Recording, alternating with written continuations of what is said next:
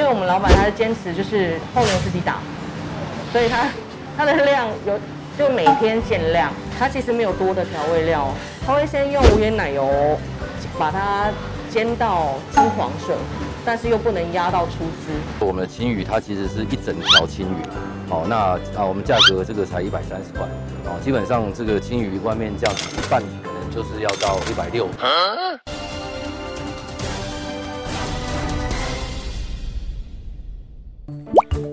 大家好，欢迎收看好房话题现场，我是萧逸芬。今天我们要带您一起走入台北市的中山区哦。中山区有非常多热闹的商圈，而我们今天要介绍的就是辽宁商圈。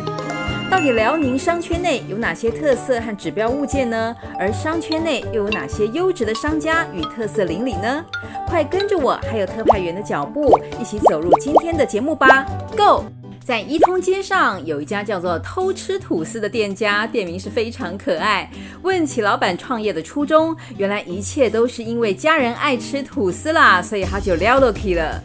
金黄香脆的丹麦吐司，搭配上又香又辣的呛辣鸡腿肉，哇，口水都快流下来了。带您一块去品尝哦。当初我们老板啊，他在取名字的时候有想了还蛮多的。他后来觉得“偷吃吐司”这个名字蛮可爱的，很符合年轻人的想法，所以他就取了这个吐司这个名字。那我们的吐司的 logo，因为它有咬一口的感觉，就代表说，哎，很好吃。其实每一间店的风格其实不太一样，像他这间一通店，它是走的是工业风。那像我们内湖店的话，它就是有一点美式乡村风的感觉，就是不太一样。它是依照着说它当地。或是说他店里的大小坪数而做装潢不一样的感觉。我们最早起源的话是南机场，就是在南机场夜市那附近，因为他是离老板他们家最近的，所以他就在那边先开了一间，第一间起源是那边。那第二间目前的话就是一通，然后站前跟文德，对，然后还有内湖，哎，文德就是内湖，然后还有卧龙店。那南区的话。新竹、嘉义、彰化，其实我们老板当初想的还蛮简单的。他因为他的老婆跟他的小孩都很喜欢吃吐司，都每天都要吃早餐。他觉得说在外面买早餐有点不健康，他希望就是做一个自己开一间早餐店，做一个比较健康一点的吐司给他老婆小孩吃。所以他第一间店会在南机场。就离他家还蛮近的，大概十分钟路程就到了。因为很多人都说还不错，都希望说可以加盟啊，或是说再开别的点啊，希望别的点也可以吃得到这个东西，所以他才经过考虑之后才开了一通。我们的客群其实从大学生到一般上班族，其实都有，还蛮广的，对。因为我们吐司其实还蛮特别的，我们吐司的配方是他自己研发的。因为其实我们老板本身是一个日料师傅，所以他有那种职人精神，他对很多事情都很讲究，也很龟毛。所以吐司的话，他是研究了好几种，就是我记得那时候我们吃吐司真的吃到怕了，他研究了大概五十几种配方，终于他选了丹麦吐司，对。所以，我们是把我们的配方、老板配方，然后给就是制作的那种厂商，请他帮我们制作。他只是希望把他的把他的用心介绍到每个地方去吧。对，因为他当初的初衷其实很简单，就是希望他的家人可以吃到比较健康的食物。像我们家的酱料部分，全部都是他自己的配方，所以就是每一个酱料，你们现在看到所有的酱料。都是他自己研究出来的，就他的职人精神，其实有点让人觉得说，也不用这么龟毛的感觉，因为他真的是太龟毛了，所以他的那个所有的酱料啊，他真的是用了很花了很大的时间去在研研研究这个东西，所以他也没有用一般的美乃滋，所以他的那个最底层的酱料全部都自己做，包含我们的美式厚牛，他也都是自己坚持手打。像我们的芋泥啊，它就是自己买芋泥本人回来蒸熟。那你蒸熟的话，它其实要花很长的一段时间，然后再捣碎，弄成泥，加鲜奶下去打。所以我们家的芋泥是没有加任何添加物，也没有什么防腐剂。我们的组合的话，就是第一种的话就是憨厚吐司系列，那就是我刚刚先有跟你介绍的丹麦吐司，那里里面有包含咸食跟甜食。那甜食的部分就有当季的，像大湖炼草莓，它是用当季草莓下去做的。但如果假设今天不是草莓季节的话，它可能就没有了。那还有就是芋泥，芋泥的话，就像我刚刚跟你讲的，就是有自己蒸熟的。那有时候它也是限量的，有时候可能央厨来不及蒸的时候，就是来不及，所以它可能就会缺货。那像我们还有一些限量商品，限量商品的话就是美式厚牛，因为我们老板他是坚持就是后牛自己打，所以他 他的量有就每天限量。还有一种就是洛梨鲜虾，洛梨鲜虾，洛梨这个地这个也是要看时节性的。然后他现在有多推出了像这种比较轻食系列的，就是蛋饼，酥皮蛋饼。蛋饼的话，他也找了蛮多家厂商的，所以我们的像鸡肉、猪肉、牛肉其实都还蛮丰富的啦。然后像我们的乌龙面系列的冷面，其实他。他当初在选的时候，真的也花了蛮多时间去选的。对，那个时候我记得吃了蛮多面。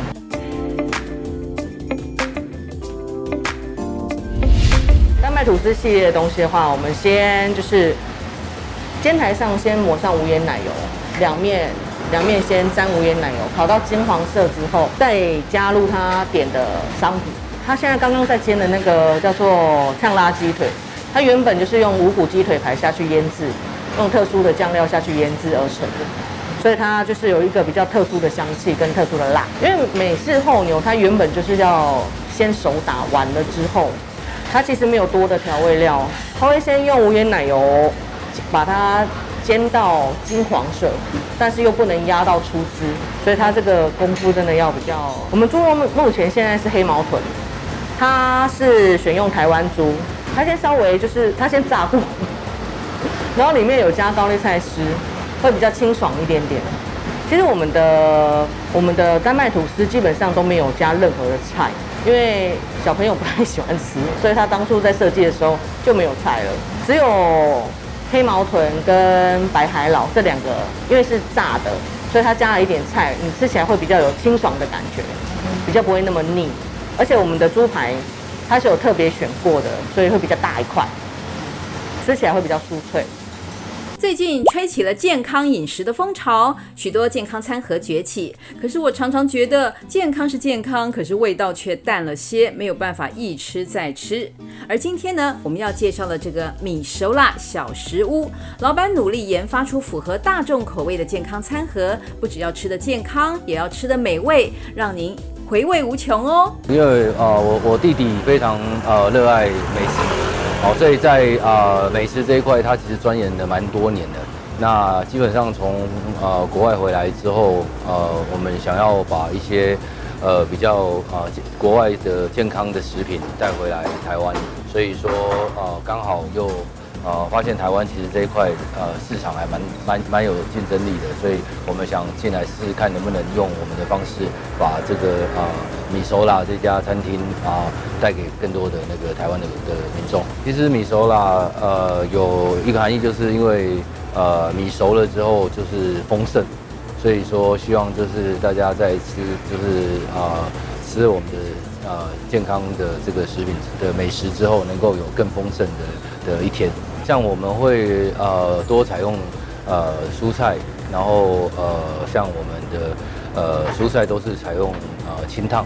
就是比较呃少油少盐之类的部分。其实，在一通街这里的话，主要是呃想更了解，因为一通街像刚刚您说的是一级战区嘛，所以呃相对来讲的话，就是在呃民众的部分也会比较多。消费者的这个呃部分会比较多，所以说我们会选择在这里，也是希望能够更知道或更接近啊啊现在在台湾的一般大众的这个呃消费的饮食习惯，来做一个呃未来的一个调配。其实开店到现在一直都很辛苦，对啊啊那那其实开店本来就是辛苦，那其实呃比较呃想要是。在这过程当中，呃，更了解消费者的习惯，跟他们到底喜欢吃什么样的食的食物，然后我们会呃从中再去做调整。那当然，这中间会经历到一些所谓的呃成本的考量，或者是呃观众口味的这个呃的的呃不一致性，哦，有有有有，甚至百分之三十的人喜欢吃比较偏咸，像百分之三十的人喜欢吃偏淡，百分之三十的人啊比较喜欢吃偏甜。那其实如果都是百分之三十的话，你很难去取舍，怎么样让百分之五十以上的人都喜欢你的食物？所以这些都是我们在经营的过程当中需要去面对的一些呃困难跟挑战。我们健康的话，基本上我们呃比较偏向的就是让这个健康的呃食物也可以让呃一般的消费者去。呃，接受，所以我们并不是真正的那种所谓的去喊、去算多少卡路里啊、多少热量的那种美食。我们是呃，就是希望让、呃、一般的消消费者能够在享受到美食的时候，还可以呃帮他们直接兼顾到健康。对，所以说我们的健康就是主要是以呃蔬菜是以清烫为主，然后呃就是肉肉的话会有少少油少盐，然后呃会尽量是。以像我们的鸡是苏肥鸡，现在比较流行的苏肥鸡，那就是会以这这方面的这个轻食来啊、让消费者在呃在可以呃顾及健康的东西，然后呃享受到这个呃的这个餐那个食物本身的美味。我们有姜汁猪，我们有呃五花牛，我们有金青鱼，我们有苏肥鸡，我们有呃还有那个呃。牛鸡基本上就是鸡牛猪鱼，对，这几种，就是又能够接最接近一般消费者能够接受的食品。因为大家在印象之中，好像没健康食品，好像就觉得好像淡淡的没有味道，要不然就是觉得好像枯燥乏味。那我们就是想要在这个上面来让消费者能够改变对健康的食品，就健康呃。餐餐点的这样子的一个印象，因为我们现在是采取比较是中央厨房的方式，因为现在尤其疫情的关系嘛，所以说呃不管是呃呃各家的这个外送也越来越多了，所以我们现在还是比较会采取就是以中央厨房的方式，然后呃在呃各个区域来做扩展店面，然后提供给各个区域更多呃消费者能够呃品尝到我们的的的食物。其实我们大概稍微的分析了一下，那基本上呃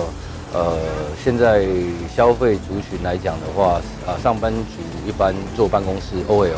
或者是呃一些呃，其实男女当然现在还是女生居多。对，然后呃，但是男生慢慢的也开始有注重可能身材啊，也慢慢的都在注重这一块。所以说，其实呃比例来讲，男女比例我我我可以说大概是呃现在七三吧，女女性占七成，男性占三成。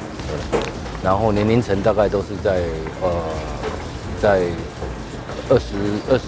五岁左右，对，二十五岁以上。当然也跟这这个地区的消费的消费者的这个他们的呃年龄年龄层有关吧。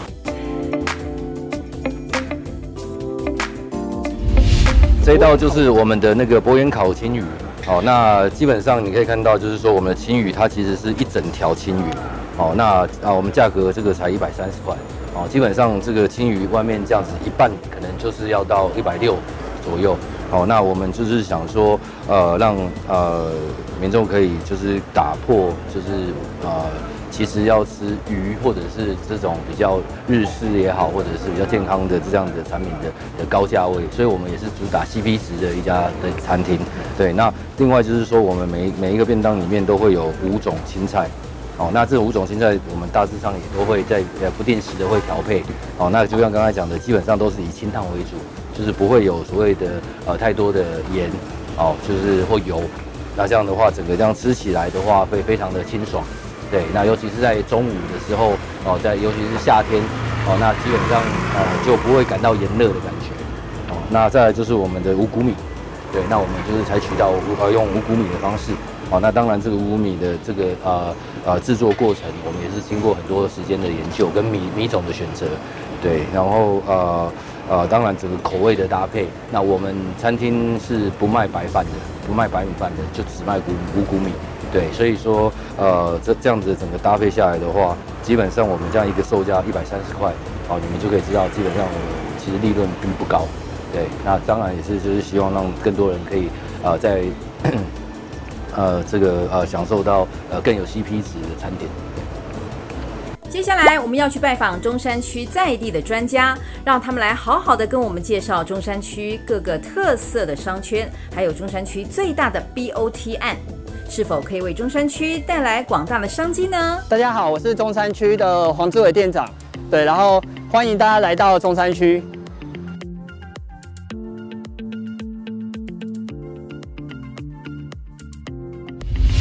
中山区是，因为其实它是地点非常便利的地方，它不管是要到台北市任何地方，它都在中心点。然后再来的话，就是中山区这边，其实它有很多，对不对？很多的美食，然后包含交通，对，包含那个办公，对，比如说像中山捷运站，它就有很多百货公司可以逛。然后像晴光那边，它就有那个很多的像晴光商圈，对，它是可以去早市晚市都可以去逛的。然后像松江南京，它又是属于偏向办公的商圈，所以中山区它算是一个整个有非常多的人文素质跟跟一些机能都在里面，对，相当丰富的一个地区。包含像就是其实像行天宫也是就是海内外大家都会必必必去的一个拜拜的一个地方，对。然后包含像那个松江南京的办公室那边的话，还有四平商圈，也是很多人会去买包包、买一些那些生活用品也会去的地方。对，然后像那个中山捷运站，对，就不用多说。中山捷运站三个百货公司，对，星光三月，然后跟那个成品，对，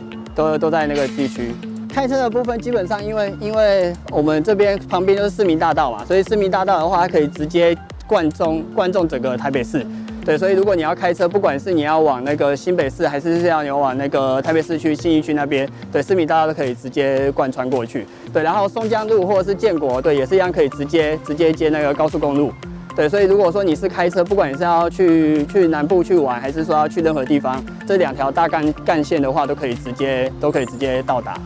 对，然后如果说公车也是一样，基本上，呃，南京西路基本上那个算是主要干线，所以一些大的大的一些呃公车它都会直接去直达。然后当然大部分的还是做捷运为主啦。对，捷运的话，因为基本上这边中山区的它有就是蓝线。对，然后包含那个包含那个淡水线，对，这边的话都是直接贯穿的。像以我负责的地区，大概就是像中山捷运站跟那个松江南京站这个区块，就是沿沿线过去。然后，呃，以中山捷运站来说好了，它的地点真的是非常便利，因为它旁边就是旁边就是台北车站，对，然后而且它双捷运线，对，基本上到哪里都非常的方便。对，然后像松江南京站，它就是属于比较办公型的商圈，对，然后所以那边的话，大部分会是一些办公人潮居多。再往后的话，到那个复兴站那边，对，复兴站那边的话，就是也是也是它有自成一个商圈的地部分。辽宁商圈这部分的话，因为它其实就是有大家知名的、大家知道的那个辽宁夜市，对，所以基本上如果说你有要去逛街，或或者是有要去消费的话，在辽宁夜市附近的机能是非常的便利。对，所以基本上基本上附近的话，你买附近的房子，对，你就可以食衣住行直接在辽宁商圈那边就可以直接去做。如果以小学的话，就是像我们比较常会去讲，就是像那个长安国小，对，长安国小的话部分基本上呃也是大家会去指名的一个学区啦。然后再往上的话，基本上就是像大同高中，对，大同国中，对，这个这个的话也算是中山区相对比较比较好的一个学区。对，然后如果说以大学来说的话，可能就要到中山北路三段那边的大同大学那边。辽宁那边的话，因为它算是比较呃商圈现在已经比较成熟了，所以那边大部分都是一些小夫妻，对，可能小夫妻去购买那种两房，对，两房一厅一卫的，或者是那种或者或者那种二加一房的产品为主力。对，然后然后再的话，像松江南京那边的话，因为它是办公室居多，所以那边其实会有分两种，一种的话就是小套房。对，那边小套房的产品也非常多，就是你在那边上班嘛，所以就会希望说离上班近一点。对，离上班近一点，有的人就会买一间小套房，然后去那边去住。对啊，或者是或者是有一些是大老板，因为松江路或者是建国那边那附近也蛮多，就有一些知名的豪宅，和包含南京东路，对，一些知名的豪宅也会盖在那个附近。对，一些大老板也会觉得，哎，我在市中心这边住，去哪边去哪边都很方便。对，所以那边的话会是套房跟豪宅为居多。然后在中山捷运站这边的话，因为这边是机能非常的便利，对，它基本上不管你是去火车站，或者是去市林、去新北市，中山捷运站它就是在一个枢纽的位置。对，所以中山捷运站这边的话，比较多的产品也是偏向第一个就是小套房，对，小套房，因为基本上这边呃出租率非常的高，对，所以有些人就会买来我来出租，而且它非常就是非常容易出租，不容易空租。对，然后另外一种的话就是两房的，两房的也是现在一个很主流的一个产品，因为现在现在的话算是比较少子化，所以很多的很多的，就是新婚夫妻或者是或者是可能夫妻加一个小朋友的，哎，他们就会在这个地方去买这种小两房或者是二加一房的产品。如果说是以像辽宁商圈那边的话，那边的行情一平大概也是八十万八十万上下，对，大概七十五到八十五万之间。对，所以基本上那边的话，你去做购买入手的话，以两两房来说，大概都是在两千万、两千万出头。对，所以基本上小家庭或者是你换屋族群换过去那边，基本上不会说太过辛苦。四平商圈的话，因为它那边也是就是呃，大部分还是以小套房那边居多啦。对，因为那边的话，那边的话也是比较偏办公办公人潮那里，所以那边到到了晚上的人潮就比较没有到那么多。所以大部分的大部分的人去购买还是以小套房或者是那个小两房为居多。对啊，你说就是你如果要买比较大间的平比较大的平数，可能就要找一些比较中古的一些大楼。南西商圈这部分，因为这边的话，它的产品产品类别也比较比较多元一点啊。对，然后像我们其实现在比较热卖的，对热卖的，不管是套房，对套房的产品，对买来收租的非常多。对，然后小两房，对小两房的产品也是一样，非常非常的热门啊。基本上这个附近，这个附近因为它的机能比较年轻化，对，因为像赤峰街啊，或者是像那个光点那附近，基本上都是都是比较年轻人会去逛的一些那个文创的文创的地方。对，所以。所以包含像星光三月也是一样，哦，都是一些比较偏向年轻人会去逛的地区域，所以里面基本上就会偏向就是像套房，对套房类型，或者是也是那种小小宅啦，对小宅当道，其实就是在我们中山捷运站就会很明显。目前的话，像像以中山捷运站这边的话，指标型个案，现在大家会比较常看到就是 JR 中山站，就是捷运 GOGO 楼上那一栋，对那一栋的话，因为它下下楼就是就是捷运站。对，然后走到公园，走到公园建成公园，只要短短的三分钟，然后也是要走大概两分钟的距离就可以到星光三月。对，然后所以这一栋的话，这栋的话算是我们目前它知名度非常高的一栋社区。像以产品来说好了，中山北路沿线啊，其实大马路上是豪宅，可是它只要进到巷子里面，你就会看到很多的很多的小宅林立。对，小宅林立的，就是很多都是那种，就是建设公司盖起来，还是做那种小套房出租，或者是或者是一般的那种单身的上班族去做购买。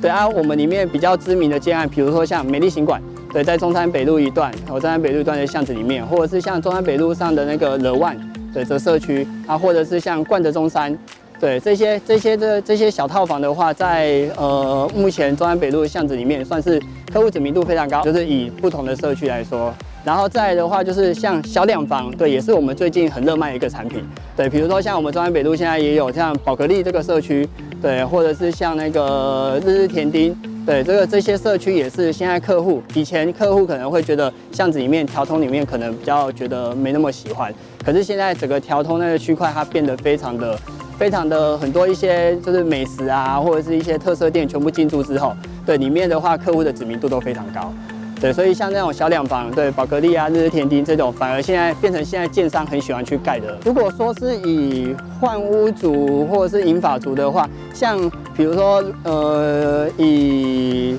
中山以中山北路沿线的话，如果你是你要换屋，就是换大间的话，对，换大间的话，其实可以往就是中山中山北路或者是南京东路上面，对，这边的话它会有比较多那种三房跟四房的产品。对，三房跟四房的产品可以让你去做选择，对，因为它就是就是就是不会说像巷子里面都是那种小套房。居多。对，如果说你要换到三房的话，可以朝那个松江南京，或者是像中山捷运站这边再去做搜寻。住在例行里五十年的资深里民兼里长沈银德，为了改善里民的生活品质，在任内整治了里内的四大毒瘤，还在里上种满了兰花，让经过的里民以及路人们都能够心情愉快的度过每一天哦。我是台北市中山区例行里啊里长沈银德。啊，三点水省银行的银，道德德德。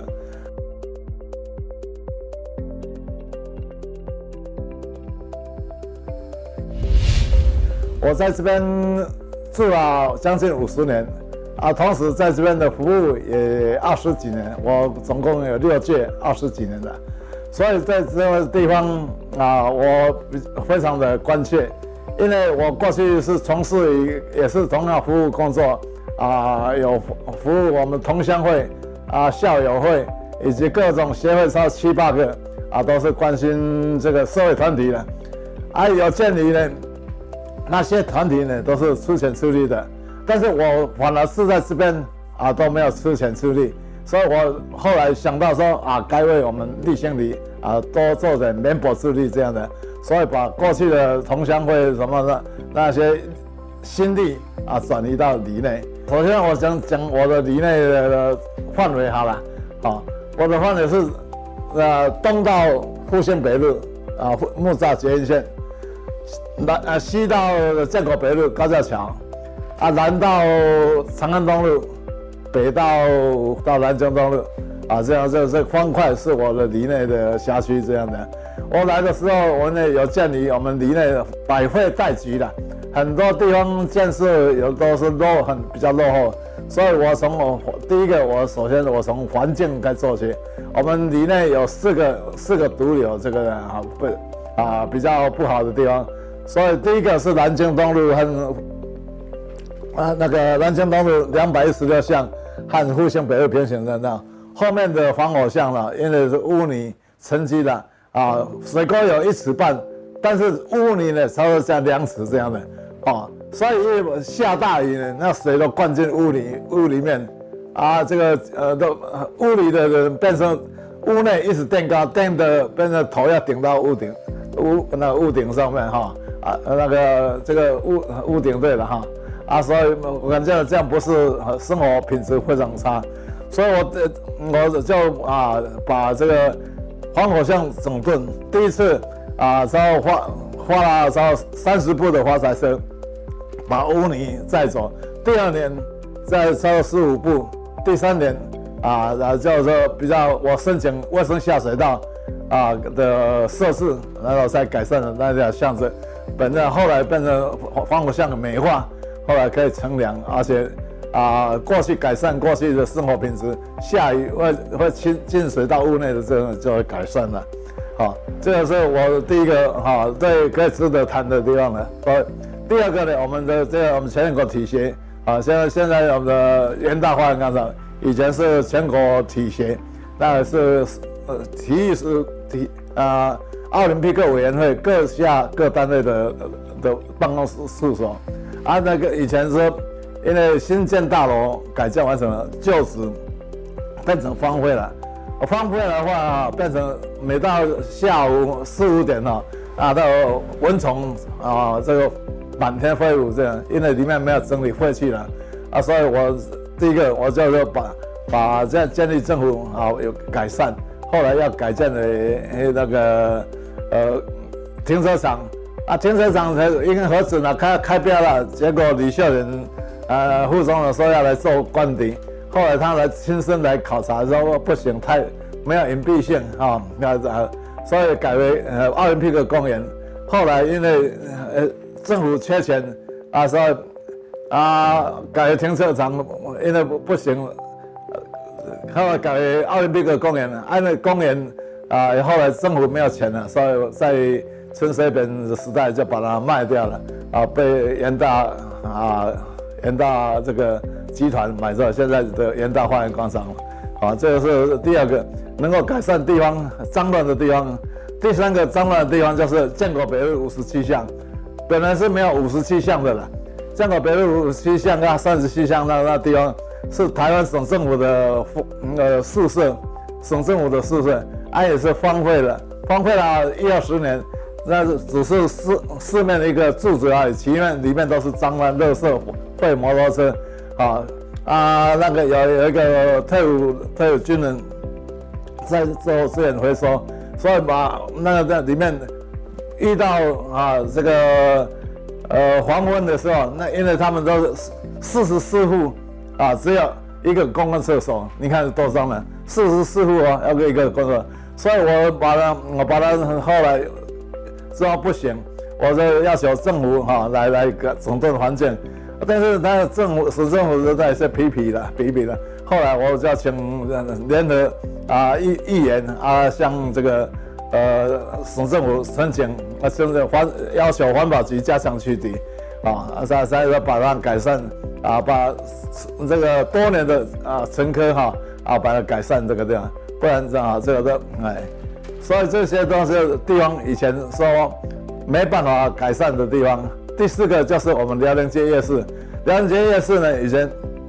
啊是有四十四户的有照的，但是六十几户都无照的，都是他们有照的他的亲戚来来来来经营的。从树墩街到长安东的，把整条辽宁街都占据为啊他们的营业场所。啊，那个一摊一摊街相连接，连那个空间。清环清洁队环保局要来抽水垢都没有空间是吧？所以把这变成这边的环境啊，第一个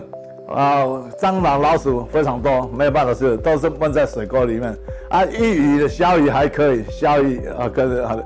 那两两公尺的水沟，一尺八是污泥，只有上上面薄薄的一个空间，稍微下雨无所谓，你知道稍微下大雨的话啊，就淹水从辽宁街淹到我们这边有黄。后面的黄偶巷淹到室内，所以遇到下大雨、倾盆大雨的时候，我们两侧的辽宁街的两侧居民都都苦不堪言。所以经过市长的一句话呢，而已把二十几年没办法改善的